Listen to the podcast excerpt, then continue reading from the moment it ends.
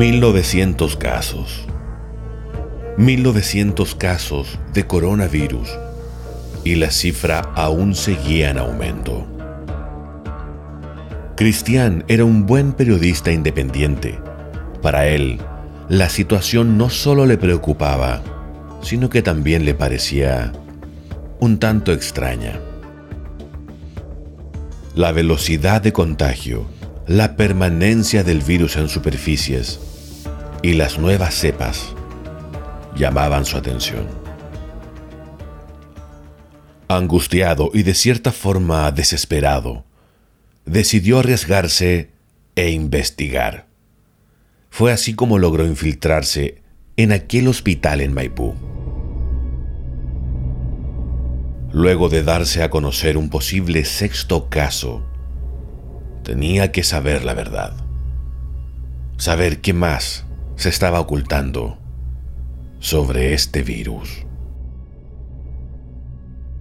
Once y media de la noche. Cristian, gracias a sus contactos, había logrado obtener un salvoconducto para circulación, una identificación y un uniforme del personal de limpieza que provee servicios a ese hospital. A medida que fingía sacar bolsas de basura y ayudar a las enfermeras proveyendo útiles de aseo, observaba cómo era la actividad en el sector de hospitalización. Desconocía exactamente dónde se encontraban los pacientes críticos con coronavirus por eso escuchaba atentamente todas las conversaciones. Y fue allí entonces cuando logró escuchar algo que le llamó la atención. Un administrativo, al parecer el director de turno, llamó a una enfermera hacia un mesón de atención. Con voz tenue, casi susurrando, le dijo, preparen a la paciente a la medianoche la vamos a inocular. Cristian se dio cuenta de que aquella conversación tenía un tono distinto. Por lo que había logrado percatarse en las hojas clínicas de las personas hospitalizadas, ningún paciente tendría control o visita médica hasta la madrugada.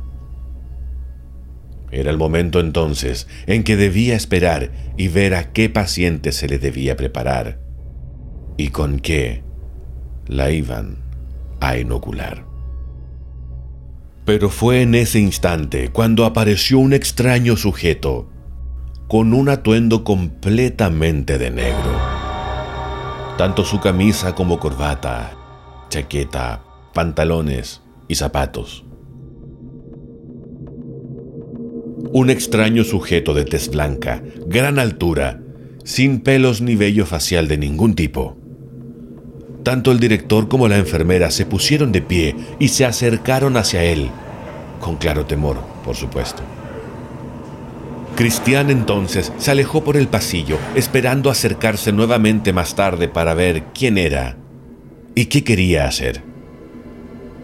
Pero luego de unos segundos, algo sintió en su cuerpo, algo de forma extraña lo inmovilizaba y helaba al mismo tiempo. Un miedo repentino surgió dentro de sí.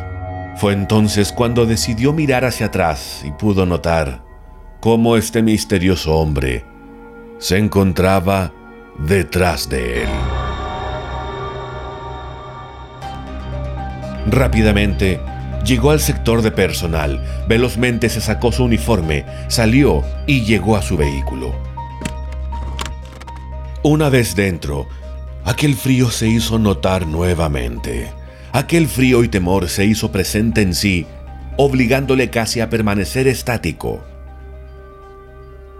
Fue allí que notó una respiración extraña, una respiración que no era humana, misma que podía sentir detrás de su nuca.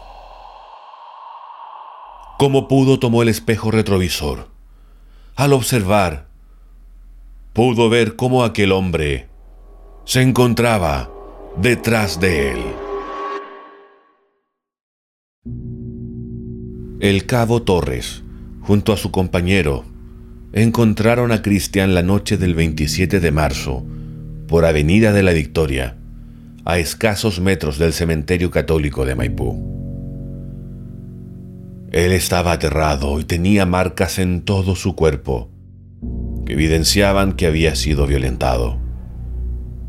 Posterior a lo ocurrido, en su vehículo, Cristian aseguraba no recordar nada. Si bien se comprobó que Cristian no tenía problemas mentales ni tampoco se encontraba bajo efectos del alcohol o drogas, el caso nunca se presentó a fiscalía y se le dejó ir. Realidad o ficción. Juzguen ustedes mismos, ya que esta experiencia quedará como otra anécdota más de una noche en la ciudad.